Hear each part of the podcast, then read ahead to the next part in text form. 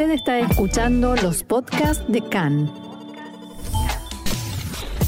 CAN, Radio Nacional de Israel. Seguimos aquí en Radio Reca, Radio Nacional de Israel, en CAN en español. Y nosotros estamos a las puertas de las altas fiestas, estamos a las puertas de Rosh Hashanah, el año nuevo judío. Y nuevamente, para entender un poquito las tradiciones de qué se tratan, estamos en línea con Andy Faur, que es rabino laico aquí en Israel. Hemos charlado hace poco sobre el tema de qué quiere decir ser rabino laico, que tiene que ver con un maestro, ¿verdad? Bienvenido, Andy, nuevamente acá en español. Marcelo Kisilevsky te saluda. Hola Marcelo, ¿cómo estás? Un gusto estar nuevamente con ustedes en, en Cannes. Este, y sí, sí, ser rabino laico significa ser un guía, un líder espiritual, un maestro, en definitiva. Muy bien, muy bien. Eh, rabino eh, viene de la palabra rab, que en, la, en, el lenguaje antiguo quería decir eh, maestro en definitiva, y el judaísmo laico también rescata todo lo que tiene que ver con las tradiciones, la cultura y lo espiritual del judaísmo no necesariamente basándose en eh, poniendo tanto hincapié en la ritualidad, ¿verdad? Verdad, verdad. Este, no sé, eh, la ritualidad, eh, de nuevo, no, es el tema nuestro hoy, Marcelo, pero la ritualidad tiene que partir de una esencia. Y si, si, hay, si es importante ese ritual para manifestar una esencia, en este caso un contenido o un valor en el judaísmo, se hará. Pero si no, o sea, lo importante acá es la esencia del contenido, el valor que nos transmite nuestra tradición y nuestra cultura. Y no es excluyente ser creyente o no creyente para ser un judío laico. Eh, por ejemplo, yo soy judío laico y en mi casa eh, hacemos el kiddush como una cosa tradicional y de encuentro familiar, ¿no? Totalmente. ¿Se puede corregir a alguien en la radio, Marcelo? Queda muy mal. a ver, dale, corregime. Porque yo descreo, descreo, Marcelo, de la dicotomía creyente-no creyente. Ajá. ¿Por qué? Porque esa dicotomía que se dice creyente no creyente se refiere básicamente a la creencia o no creencia en Dios. ¿Verdad? Eso es lo, lo, que piensa la gente. Y no es así, porque los seres humanos somos creyentes por naturaleza. Si vos me preguntás a mí, yo soy muy creyente, ¿sí? Pero, ¿qué pasa? Esa creencia mía en este caso no pasa por creer en Dios o no. Yo creo en los valores, creo en el judaísmo, creo en el judaísmo humanista. Yo tengo, yo soy muy creyente. Los, los seres humanos vivimos de acuerdo a creencias. Si no tenemos creencias, no. Y no solo la creencia divina o la creencia en Dios. Entonces, por eso digo, eh, esa dicotomía no es correcta, creyente o no creyente, uno puede creer en Dios o no creer en Dios. Y además a Dios no se lo puede asir, tampoco eh, desde el punto de vista más ortodoxo, no se puede definir qué es Dios. Y yo puedo decir, bueno, todo lo espiritual que me enriquece, eso es Dios también. Perfecto, perfecto. Por eso se llaman creencias, porque no las podemos, porque creemos en ellas, no las podemos eh, comprobar, eh, no las podemos, este, eh, sí, este, es como decir, asir. Entonces, este, quedan en el ámbito de la creencia, de, de, la mentalidad de los seres humanos. Y esto nos relaciona, Andy, con directamente con las altas fiestas que son de las más religiosas, porque yo puedo decir, bueno, Pesach, Shavuot y Sukkot también eran fiestas agrícolas o son fiestas agrícolas nuevamente en el moderno Estado de Israel. ¿Qué pasa con Rosh Hashanah, por ejemplo? Exactamente. Y siendo, siendo demasiado breves, en las, en la en las épocas bíblicas de nuestro pueblo, Marcelo, las festividades importantes eran eh, justamente las festividades agrícolas, que son eh, Pesach, Shavuot y Sukkot. ¿sí? Incluso la principal, no sé si sabes, Marcelo, Ahag, ¿sabes cuál era en la, la fiesta? La fiesta era Sukkot. Ah, y ese era el nombre que recibía en la Torá, Ahag, la festividad. Exactamente, exactamente. Interesante. Exactamente. ¿Por qué era la principal? Porque era en la fiesta, eh, primero era, era la única que duraba ocho días en la época de la de la eh, de la Biblia, ¿está bien? O sea, Pesaj eh, duraba un día en esa época este, entonces era la fiesta central porque era la fiesta que básicamente decidía si los si los judíos de aquella época iban a tener un buen pasar el próximo año, también a nivel de alimentación, a nivel de, clima, a nivel de recordemos que nuestros nuestros ancestros eran eh, eran agrícolas básicamente, ¿no? Todos agricultores o, agricultores, pastores o, pastores o pequeños pastores. Entonces dependían del del clima, de las fuerzas naturales. Entonces Sukkot como cerraba el ciclo del año este, entonces tener una buenas buenas lluvias después o tener una buena cosecha este, en esas épocas implicaba cómo ibas a pasar todo ese año. Sukkot, para nuestros oyentes no sabedores del hebreo, es la fiesta de los tabernáculos. Exactamente. Y después esa, esa festividad va a tomar este, otro, otros contenidos, otros, eh, otros, eh, otro cariz este, relacionado con el éxodo de nuestro pueblo de Egipto. Pero era, esas eran las fiestas. En cuanto a y Yom Kippur no eran tan importantes en la época bíblica y esta a partir de la época talmúdica, rabínica, sí estamos hablando del siglo 2, 3, 4, 5, este, pasan a cambiar, incluso cambia el calendario, Marcelo, si seguramente sabes, el calendario eh, bíblico era, empezaba en Nisan, en el mes de Pesach, y el calendario tradicional que llamamos hoy en día, el que usamos, empieza en el mes de Tishrei. ¿Tishrei era el séptimo? El séptimo, exactamente, exactamente. Y en cuanto a Rosh Hashanah no se llamaba Rosh Hashanah, era Yom Adin o... o Rosh Hashanah, Año Nuevo Judío, Yom Adin, Día del Juicio. Juicio, o Yom Truah, sí, el el día que se hace sonar el shofar. Ajá. ¿Entendés? Y Yom, y Yom Kippurim, como se llamaba en, también en la Biblia, era un día que el, eh, era un día que el eh, sumo sacerdote, el Cohen Agadol, entraba en el, en el Kodesh HaKodashim. El Santo Sanctorum. Exactamente, del era el día especial. Gran Templo. Exactamente, que no está bien bien claro cómo se celebraba bien esa, la festividad en esta en estas épocas pero después este como que la tradición rabínica talmúdica la transformó a Yom Kippur en lo que es hoy un día de ayuno, un día de introspección, un día de prohibiciones, este, y que esto es, eh, por eso digo muchas veces que nuestro judaísmo es más talmúdico que bíblico, es más eh, cercano a las costumbres de los sabios del Talmud que a las eh, tradiciones o costumbres de nuestros antepasados de las épocas bíblicas. ¿Qué dice el, la Torá de qué es Yom Kippurim? Porque la nombra. Eh, sí, sí, sí. Yom Kippurim es interesante. O sea, sabemos sabemos eso, lo que, que el eh, sumo sacerdote en Santa, entraba en el Santa Sanctorum ese día para pedir perdón por el pueblo. ¿Y eso es, todo lo que ocurría? Es decir, porque Yom Kippurim es el día de la expiación. Kippur, capará, quiere decir expiación de pecados. Exactamente, exactamente. Ese día sabemos que el sumo sacerdote ayunaba para para esto. ¿Era el único que ayunaba? ¿No, no está la orden de ayunar en la Torah? No, no. No, ahí, acá yo tengo discusión con mis colegas qué pasaba, si el pueblo ayunaba o no, no lo sabemos exactamente, pero tenemos una tradición interesante, Marcelo, un poquito posterior de Rabbi Gambliel, que nos dice, no hubo días más alegres para el pueblo judío, estamos hablando de esa época, siglo I, II, no hubo días más alegres para el pueblo judío que Tu y Yom Kippurim. Interesante muy interesante. O sea, ¿qué pasaba ese día? ¿Qué pasaba ese día que era tan alegre? Sí, o sea, y, después sigue la, la, tradición, dice, en donde las doncellas o las chicas se vestían de blanco y salían a bailar a los campos. No, bueno, tuve aves eso. ¿Yo Kippurim también? También, señor. O sea, o sea, si, lees todo lo que le escribió Rabbi Gambliel, ves que es también en ese día. Qué interesante. Esa no la sabía, ¿eh? Exacto. Por eso no está bien claro qué pasaba. ¿Sí?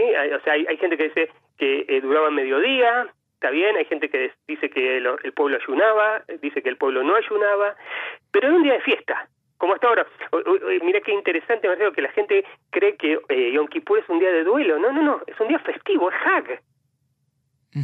Es Hag, eh, que es distinto al resto de los días de ayuno. En general, el ayuno en el judaísmo, bueno, en todas las culturas, implica duelo. ¿Está bien? Este ayuno no es de duelo, este ayuno es de fiesta el de Yom Kippur específicamente, el resto, diferente al resto de los cinco ayunos eh, eh, que aparte que tiene la cultura, la religión judía.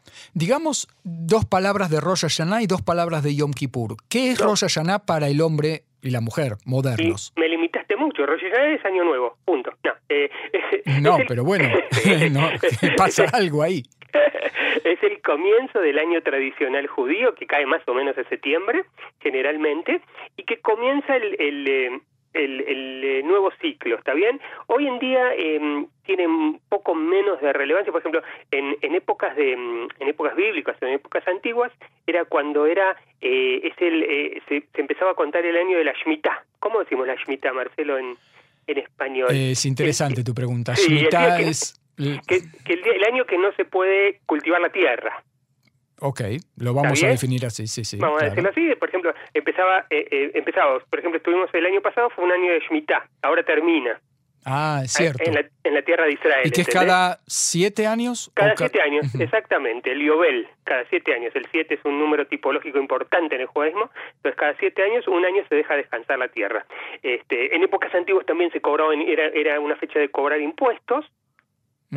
Hoy en día, en la, en la tradición eh, en la tradición antigua moderna, llamémoslo así, es el comienzo simbólico del año, que empieza y que termina a nivel eh, eh, a nivel mm, de general administrativo, no mucho. Simplemente termina un ciclo este, del año, según el calendario judío, siempre estamos hablando, por supuesto, termina el ciclo del año. ¿Está bien? Termina el ciclo de las fiestas, termina el de las festividades, termina el, el ciclo de, de, de, de, rezos, por ejemplo. Esta es una de otra de las festividades. Eh, eh, dentro de después, un, casi un mes después, empieza a leer de nuevo la Torá. El ciclo de la Torá empieza. Este, Estamos hablando de Simchat Torah, que es terminando... Terminando Sukkot. Sukkot, ah, ahí está. Exactamente, ya, ya llegando al 25 del mes. ¿sí? Cuando eh, Rosh Hashanah es 1 y 2 de Tishrei, el eh, Torah es, es eh, allá por el 25. Bueno, en Israel, cuando empieza el mes de eh, Elul, en realidad, cuando empieza septiembre, empiezan las clases y enseguida se interrumpen con la época de las eh, festividades. Hay algo medio que no coincide, ¿no? Exactamente, exactamente, no coincide. El mes de Tishrei, o sea, prácticamente no hay clases, prácticamente no, no las hay. Este, sí, sí, o sea, y, Porque para los que no saben, la, las festividades judías de Tishrei son feriados en Israel. Exactamente. Eh, son feriados las que son, es interesante, las que son bíblicas. Eh, o sea, feriados, feriados, eh, por ejemplo, Rosh Hashanah que aparece, como dijimos, Yom Adim o Yom Trua o Yom Kippurim o Sukkot, también, que Sukkot es una fiesta larga de ocho días. Entonces, este, ahí eh, la mayoría se va de vacaciones, o, pero no hay clases, como decís bien. Entonces, eh, prácticamente todo el mes de Tishrei a nivel eh, laboral, a nivel escolar, está perdido prácticamente. O ganado, depende de cómo lo veas, ¿no? Muy bien, muy bien. ¿Cómo tenemos que ir preparados para Rosh Hashanah? ¿De una manera especial a nivel espiritual? Y mira, es un momento lindo de, como dijimos antes, ¿no? De introspección, de reflexión, de, de, buenas acciones incluso. Quizás es una oportunidad para hacer cosas que no hicimos en el pasado, que dejamos pendientes, ¿no? Siempre dejamos cosas pendientes. Este, eh, una buena lectura, una, una, algo que, que quisimos hacer eh, siempre y no, no hicimos. Este, porque digo que es un momento de, de introspección Llamar a visitar a nuestras tías o visitar enfermos si se quiere hacer una mitzvah, un precepto, una buena acción. Ahí está, ahí está, ¿sí? O sea, obviamente no se usan los días de festividad exactamente, ¿no, Marcelo? No, no durante Rosh Hashanah y no durante Yom Kippur, pero esta es una época que nos invita a eso, me parece, ¿no? Nos invita a ser un poquito más abiertos, más, más eh, reflexivos, más, más empáticos incluso, este, y hacer eso que, que no hicimos, ¿no? En, durante el año, digo, ok, el judaísmo nos da esta ventana, ¿está bien? Aprovechémosla, abrámosla para hacer todas esas cosas que, que no hicimos, que queríamos hacer y que, que quedaron pendientes. Y por eso, más allá del, de lo ritual, ¿no? Como decíamos antes, más allá de, de lo estrictamente ritual del, del rezo, de la oración. Sí, sí. Eh, Yom Kippur, el Día del Perdón, eh, presenta un desafío para los judíos laicos, eh, en el sentido de que es quizás la fiesta más religiosa o menos ligada a cosas terrenales. ¿Qué hacen eh, los laicos y desde tu perspectiva como rabino laico, las comunidades, para remarcar, para conmemorar Yom Kippur. Exacto, incluso te voy a ampliar un poquito de tu pregunta, Marce, porque tanto Rosh Hashanah como Yom Kippur son las fiestas más difíciles. ¿Por qué? Porque son fiestas sin historia, sin narrativa. Antes hablamos, viste, de Shavuot, Pesach. Claro, Pesach es la salida de Egipto. Exacto, Shavuot es la entrega de la Torah, o bueno, el o la fiesta de la cosecha, y Sukkot, la fiesta de las cabañas, siempre hay algo de lo que agarrarse, ¿no? Una historia, un evento, un...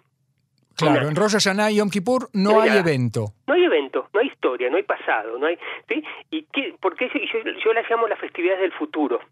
¿Por qué? Porque a diferencia de las que dijimos que rememoramos o recordamos cosas del pasado, estas nos, nos eh, instan, se dice, nos, nos llevan a pensar el futuro a ver qué hicimos mal o qué hicimos bien y ver qué va a pasar en el futuro, a ver qué, qué, pecado cometimos y no cometerlo nuevamente, ¿no? O sea, como que nos remite más al futuro que al pasado, que creo que esa es la riqueza, esa es la resignificación de estas festividades. Eh, incluso, sí, o sea, Rosh eh, realmente es, es, es, esto, ver, ver eh, hacer una evaluación de lo, de lo que hicimos en el pasado y, y, ver cómo podemos mejorarlo en el futuro, un, un tikkun olam, digamos, de alguna manera. Una corrección del mundo, una reparación del mundo que empieza en realidad por nosotros mismos, si se quiere. Exactamente, pero que, se, que lo lindo es que se hace a nivel colectivo. Es individual, pero lo hacemos a nivel colectivo. A nivel comunitario, ¿no? Encontrándonos con el resto. exacto, como la gente dice, no, pero yo puedo pedir perdón o puedo reparar esto cualquier momento. Y no, no es verdad. ¿No?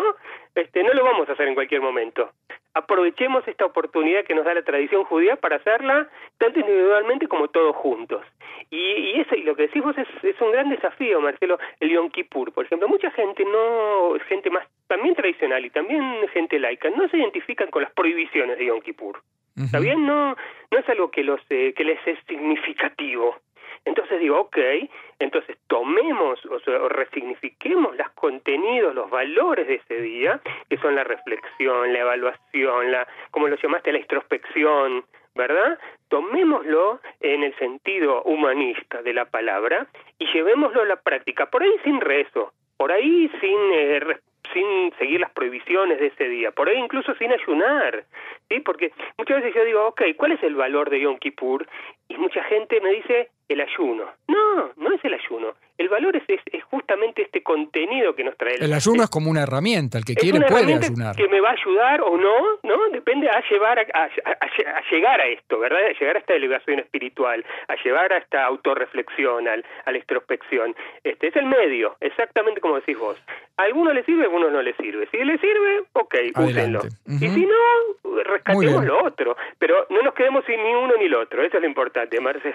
Eh, estás viajando a Buenos Aires, estás mm, también allá presentando tu Mahzor, el libro de eh, fuentes y de guía para las altas fiestas desde un punto de vista laico, ¿verdad? Exactamente, Marcelo.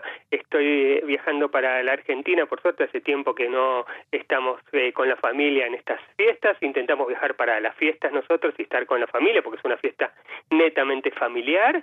Este y, tengo la suerte de poder presentar una nueva versión, una nueva edición que hicimos del Mastor Humanista, eh, una guía, como dijiste bien vos, para eh, para ayudar a las personas, eh, tanto tradicionalistas como laicas, como todos, eh, a poder festejar el, estos hagim, estas fiestas, de una manera más significativa, con contenidos, con valores, con fuentes que generalmente no están accesibles. Eh, y que son relevantes para nuestros tiempos modernos, ¿verdad? 100%, 100%, relevantes para, para nuestra vida judía en las circunstancias que vivimos hoy en día. Sí, sí. Así es. Muy bien. Eh, Andy Faur, rabino laico, yo te quiero agradecer este diálogo con Can en español y desearte un cálido Shanato va, buen año, Igmar Hatimato va, que seamos todos inscriptos en el libro de la vida. Igualmente, Marcelo, Shanato va para todos los oyentes, para vos, para tu familia, y que tengamos un hermoso año, este, mejor que el anterior, como se dice. Muy bien. Muchísimas gracias, Shanato va. Shalom, shalom. Shalom.